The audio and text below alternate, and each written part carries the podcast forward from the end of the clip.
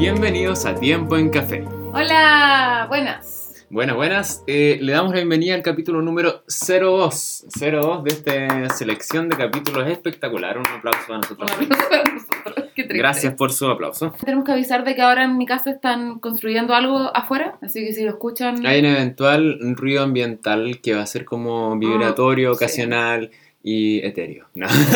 Ya, No, ya, eh, no. Sí. eh, Sí, pero bueno, eh, o grabamos hoy día o, o no hay capítulo esta semana, así eso, que... fin. Sorry. Chao. El, ¿Cómo bueno, has estado, Benjamín? Bueno, eh, estoy ¿Qué tal, ¿Qué como- tal esta semana? Eh, mira, lo que pasa es que estoy como recién adaptando de la U, ya enviaron un par de trabajos, pero todo tranqui. La verdad es que el semestre me dijeron, por ejemplo, que era 10 de terrible y la verdad es que va a ser como 6 o 7. Así que no es... 6 o 7 de Benjamín. De, no, no, del 1 al 10, normal, como persona normal. Ya. sí, sí, sí. Benjamín, chiquillo, Benjamín. El- Bueno, es que igual estoy con harta actividad. Por ejemplo, sí. ayer, para ayer había dormido 3 horas, porque tuve que preparar una presentación, menos de 3 horas en realidad, porque tuve que preparar una presentación. Y de ahí- Interesante, ¿vamos a hablar de eso hoy día, Benjamín? Eh, más o menos, más, o menos. Sí, ¿ya? sí, sí. Ya, pero pregúntame a mí. A mí. ¿Y tú, Mariela? ¿Cómo estás? Pues, sí. Yo estoy bien, estoy bien, gracias a Dios. Estoy con harta pega. Eh, Porque justo septiembre, el tiki tiki ti, donde Eso. empieza el 18, empiezan todas, empiezo a trabajar más horas en la universidad, empiezan después del 18 empiezan las prácticas eh, con los alumnos de segundo, donde vamos al hospital, entonces empezamos full, Full, full, de aquí hasta el fin. Hay que preparar las clases, ya, ya no son tantas clases, hay más pruebas, entonces hay que revisar pruebas, hay que revisar cuestiones. Es entretenidísimo, yo lo amo, Sí. pero igual es harto tiempo. Entonces hay que organizarse Sí. bien. Me bajé una aplicación para como ir ordenando mi vida. ¿De verdad? Y sí. cuál es? No la recomiendo porque es súper cara, Rayos. pero es muy buena. Se llama Things, como cosas. ya, bueno. Pero es muy buena porque yo lo voy poniendo como a la list, como un to-do list Sí. y me las va marcando. la- Es muy linda. Buenísimo. Muy linda, entonces Sí, yo siento así como ganas de hacer las cosas. Hay que, hay que motivarse de alguna forma. Sí, pues hay que hacerlo nomás. po. Bueno, Benjamín, ¿de qué vamos a hablar el día de hoy? Bueno, aparte de que estamos tomando un rico café, como Mm. siempre, ¿no? Eh, El tema de hoy, vamos a decir...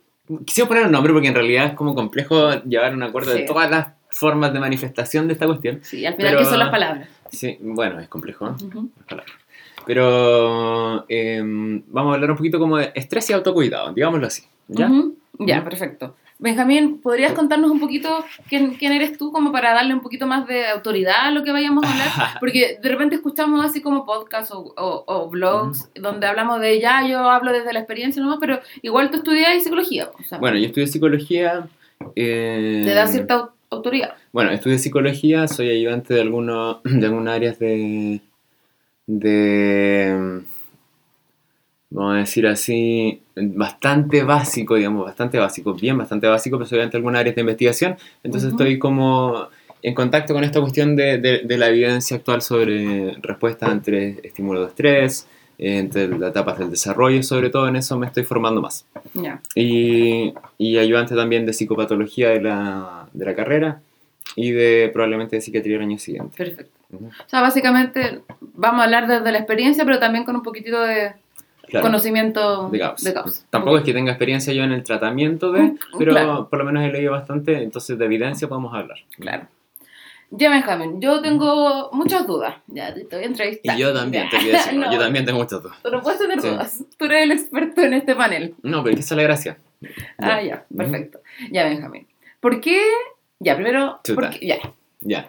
¿Qué es el estrés? Ya, es la, la típica, ¿no? Ya, sí, ¿qué es el estrés? Partamos por ahí. Va, va a depender de, de, obviamente, de los enfoques de, del- de la medición de estrés, pero se habla de estrés físico, o sea, en, en realidad fisiológico, Ya. eh, cuando una situación requiere una adaptación del, del sistema or- organizacional, por así decirlo, en este caso celular o, o biológico en general humano. Como pudiera ser, por ejemplo, una situación de un corte o una herida, es una situación de estrés que va a provocar una cicatrización, unos mecanismos inflamatorios, ¿cierto? Y una secreción de ciertas hormonas que permitan la activación de todos esos mecanismos. Perfecto.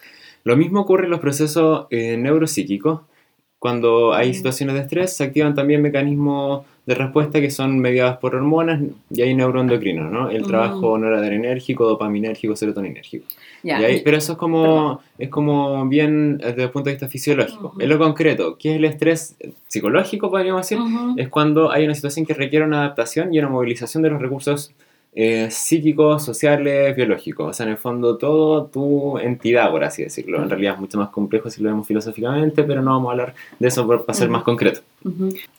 Ya, pero... Ahora, eso en el fondo es como, vale, cualquier cosa puede ser estrés, ¿cierto? Sí, pues. En el fondo, desde el Pero momento el que yo estrés tengo siempre es algo es externo. estrés.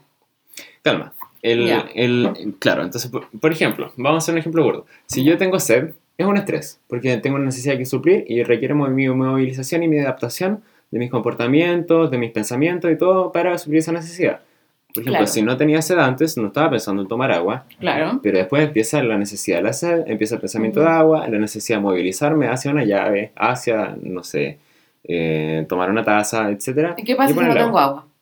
¿Y qué pasa si no tengo agua? Y ahí empieza, exactamente, muy, muy buena pregunta. Y ahí entonces vamos a empezar a hablar de otro concepto, que cuando empieza a superar, digamos, los recursos de la persona, Ya. sin llegar a, a- a hacerle daño necesariamente en el contexto, digamos, de la situación en, en el momento, sin, que la- eh, sin pasar a un trauma en el fondo. No es como que ya me hizo daño, no, sino en el momento eh, puede generar una respuesta de sobresaturación, por así decirlo, del estrés, en el fondo. Como que, que me superó la cosa. Claro. Ya. Entonces, y eso le vamos a llamar, eh, muchas veces teóricamente se, se hace la distinción, aunque en la práctica se utilizan como sinónimo, el- pero se le llamaría distress. Di- Distress, en español. Distress, claro. Es como, Es que, es como estrés en inglés, ¿no? claro, pero es como, es como un concepto gra- graduado. Se utiliza harto, algunos psicólogos lo utilizan, pero en Perfecto. realidad teóricamente ya hoy en día se habla como, es lo mismo. Ya, o sea, pero entonces es como para decir así como el Como que estrés es como lo normal, lo que me podría pasar y que yo debería ser capaz de responder bien, pero ya ese, ese distress es como cuando ya como, me genera un sí, sí. problema. Ujú, Ya es como cuando ya no, no tengo agua cerca y tengo sed. Y ya Claro. me empiezo a sentir mal. Una cosa Ahora sí, pero ahora en realidad esa distinción es principalmente conceptual y de hecho algunos teóricos tampoco la van a considerar. Ya, Como- perfecto. es como para que, quede la idea en el fondo de que el estrés en sí mismo no es malo, no es el Ya. estrés, sino en realidad cómo podemos responder los recursos que nosotros tenemos para Uno, responder. uno es el problema entonces. El problema siempre de adentro. ya, perfecto. Sí. Claro, ya. Entonces ahora tengo otra duda, Benjamín. Ya, mira. Entonces ya, tenemos claro entonces, o más o menos claro. De hecho no tenemos nada claro. Pero más o menos una idea de lo que sería el estrés. Entonces, mi duda es, entonces, ¿cómo, cómo, porque cuando uno lo identifica con cosas físicas, eh, biológicas, físicas, en realidad cosas tangibles, como fácil, así como tengo sed, es una sensación física que se, que se nota. Eh, no sé, pues quiero ir al baño, se nota, sí. me corté un dedo, se nota, eh, estoy transpirando, se nota, pero estas cuestiones psicológicas, pues, estoy, cuando la gente dice me siento estresada, me siento estresada. ¿qué es eso? Así como Ya, que mira. Me Sí, siento estresada ahora. Ahí, ahí, ahí haría una distinción si nos vamos más por, la- por un enfoque más como cognitivo, por ejemplo. ¿Ya? Eh, es importante decir que la necesidad de la sed es tan psicológica como la necesidad del, del- de un ambiente laboral tranquilo. Entonces partamos de esa base, por ejemplo. Mm, En- en es- eh, obviamente la necesidad de, de sed eh, es mucho más eh, es mucho más biológica en el sentido de que va a afectar a todos los tejidos de, de mi cuerpo casi inmediatamente. mortal, claro. En el sentido como que el clima laboral de repente obviamente no, no va a provocar que mis células cambien su moralidad inmediatamente, que haya un cambio y me genético. muera de aquí a mañana. Claro, no, claro ya. evidentemente. Pero ahí, ahí, hay el reconocimiento, hay en el fondo el proceso cognitivo, por así Mm. decirlo, del reconocimiento de la necesidad que está mediado por propriocepción y un montón de cuestiones, también ocurre en las necesidades psíquicas. Y en ese sentido, Mm. eh, como ese, ese reconocimiento está a la base de una función ejecutiva, que en el fondo Mm. es una función de, de, de monitorearse a sí mismo. Entonces partamos de la base de eso. El- en, el, en el sentido de que eh, ¿cómo, cómo me doy cuenta de que estoy estresado ya es un problema. Ya, Ujú. perfecto. Ya, ahora yo tengo otra duda como un poco nada que ver. Sí, mande. Pero, o sea, no igual es que yo ver. sepa todo, ¿no? Y Ya. vamos a ir- No, pero es que mira, nosotros, yo soy cristiana, bueno, Almeja Sí. también, ya. Y bueno, yo soy nueva en el cristianismo. Y resulta de que a mí No me, de que repente... un experto tampoco. Ya, pero, ya, pero yo, no sé, pues crecí en este ambiente chileno, católico, Sí. entonces yo siempre vi a este, a este Jesús crucificado en, en esta cruz, ¿no es cierto? Ujú. Y lo vi como medio débil, debilucho, o lo vi así como el Dios súper mega poderoso y castigador. Ya. Mi duda es, eh, Mm. Es como, y siempre lo vi como alguien súper lejano. Entonces. ¿qué tiene, a la hora de los cues, cuando yo estoy estresada, cuando yo estoy así como angustiada, preocupada con todas mis cuestiones de mi vida, que quizás pueden ser tonteras, ¿cachai? Si al final igual no, no es que como que mi vida dependa del trabajo, aunque quizás sí, ¿cachai? Pero para mí en este momento la vida depende de esta situación que estoy viviendo. ¿Qué, qué, qué puede decirme Dios, qué puede decirme la Biblia sobre, sobre este tema, Benjamín? No sé por qué tengo que responder esto yo, si también lo voy a responder tú. Porque yo te estoy entrevistando. No, es que yo- no, no sé si... Bueno, algún día voy a tener que entrevistarte yo para compensarte. pero... eh, eh, claro, pues una excelente pregunta y es una pregunta muy bonita también. Porque en general, históricamente, lo- los dioses de, de la, de la historia, eh, sin ser un experto en la, la historia tampoco, no soy experto en nada, soy muy mal. Ya, el, em, siempre, siempre han habido como estos, estos dioses que parece que no son afectados por la humanidad, como que son eh, Como Buda, que está como, impasibles, como, sí, como ascéticos, alejados de las emociones, alejados del, del, del conectarse con, con lo que es vivir, ¿no? Pero igual eso es rico, como que la gente busca llegar a eso, pues busca Ujú. llegar a sentirse así. Porque el dolor mm, Es penca, pues nadie quiere mm. sentir dolor. El dolor es terrible. Entonces... Pero ¿qué pasó con Jesús? po? Claro, es que, claro, y te estás saltando un poco, Perdón. porque en el sentido de que parece que el Dios, desde el Antiguo Testamento en adelante, no es como un Dios como puede ser el, tal vez el Dios del Islam, ¿no? Que es ese Dios que no se deja afectar por nada, Mm, ese Dios que no, no tiene emocionalidad ni sentimientos, es un Dios como estable y arbitrario, mm, en ese sentido. Y, pero la estabilidad de Dios, del Dios de la Biblia, no depende o no de su emocionalidad, y eso es súper interesante. En- más, parecería más bien que depende de lo que él es nomás. po.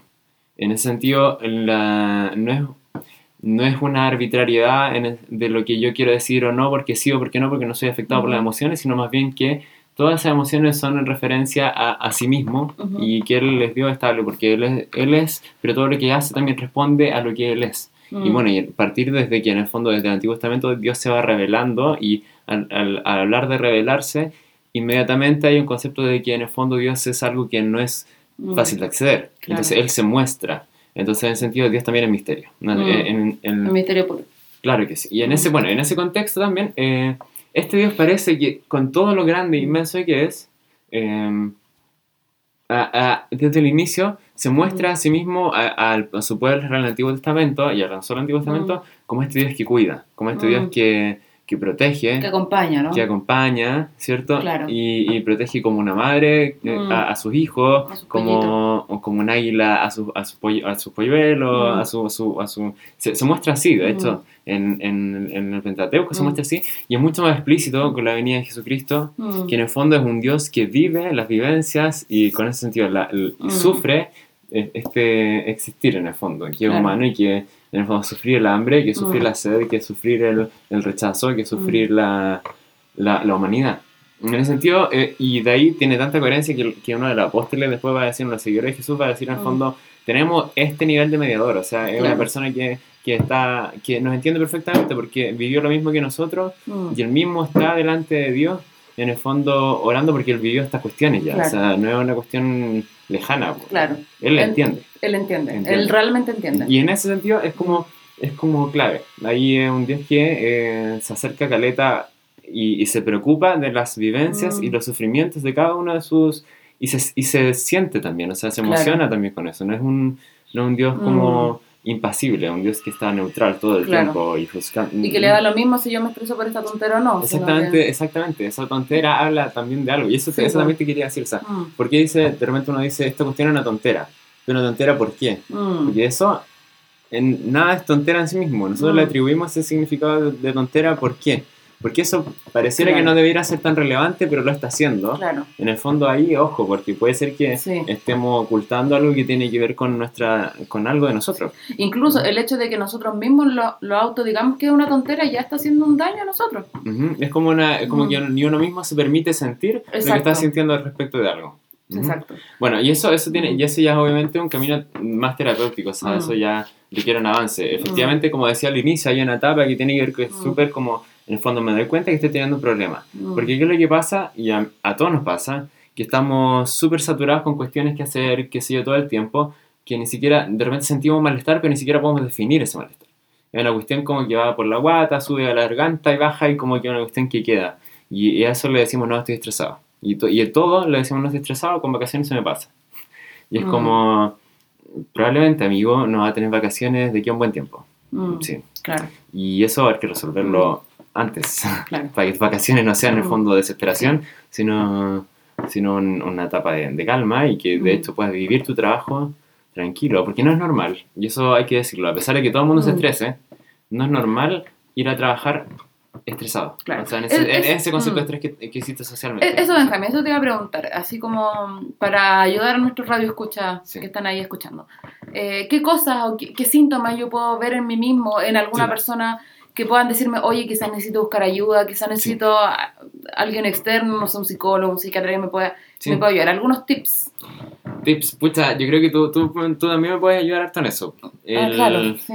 El, no, pero es que son como bien de, de, de, de- de sentido común, pero que muchas veces uno los quiere negar. Si es el tema. Siempre que nosotros, nos, una persona Mm. conversando con uno, uno le dice, oye viejo, igual es como que eso preocupa, ¿no? Claro. O sea, como que podrías verte. No que estuviera mal, sino como que, que en realidad quizás podrías estar mejor. Ujú. Mm, Y en, y en ese sentido podríamos numerar, todo el mundo Mm. podría numerar cosas, y ahí es, es lo típico, bueno, de gravedad en el fondo. mm, Si tienes una situación que está provocándote, por ejemplo, una sensación como de, de apretón del pecho, de que se te acelera el corazón, de que te cuesta respirar y que te ha hecho, has ido al Mm. médico, primero consulta al médico, ¿no? claro, Y- puede ser algo físico, Ujú. así físico. en Como ese con- en lo concreto. Claro. Y, y, y- no, no pasa nada, bueno, es momento de consultar Mm. porque probablemente, eh, y junto con otras cosas, pudiese Mm. estar haciendo un ataque de pánico, en un contexto de una situación ansiosa. En- Y eso puede tratarse y Sí. tiene, buen, tiene pronósticos que Claro. son de mejoría en el fondo. Claro, si tienes problemas para dormir, Tienes problemas para te dormir. cuesta, te cuesta quedarte dormido o necesitas dormir mucho o duermes mucho, Ujú.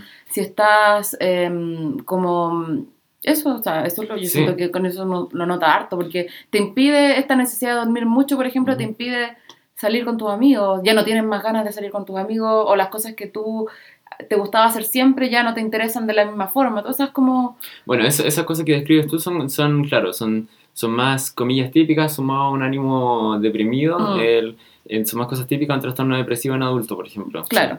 Y, y eso requiere consultar. Sí, pues, consulte. Y eso, saquemos al tiro el estigma, por favor, saquémoslo de la consulta Sí. psicológica, nadie es loco Sí, sí, sí. por ir al psicólogo, Ni al nadie, por favor, no. o sea, gente que piense eso, por favor, retírese, no nos escuche más. De verdad, yo no estoy ni ahí en hablar con esa gente porque, No, please. o no. sea, es que igual, bueno, hay que entender que todas las personas como que tienen sus procesos para llegar a ese, a ese- a ese reconocimiento, pero efectivamente, si tú estás estresado, en el fondo, ¿y qué vamos a entender por estresado? Te pone nervioso ir al trabajo, te pone Mm. nervioso salir de la casa, nervioso o nerviosa, te pone, eh, no sé, te da, te da miedo de la nada, eh, de repente sientes como tu corazón palpita más fuerte, eh, de repente... Comes mucho. Comes mucho, de Comes repente poco. dejas de sentir hambre, sí. Mm, Eh, duermes mucho, duermes muy poco, te despiertas en la noche, esto te ocurre seguido Mm. por más de dos semanas, por ejemplo, entonces es momento de consultar. Sí, por favor, o sea, de verdad, no te sientas mal, no sientas que alguien va a pensar mal de ti, si, la verdad, da lo mismo, o sea, preocúpate, eh, ocúpate en realidad de- Ujú. de, Sí, de- de esto, sí.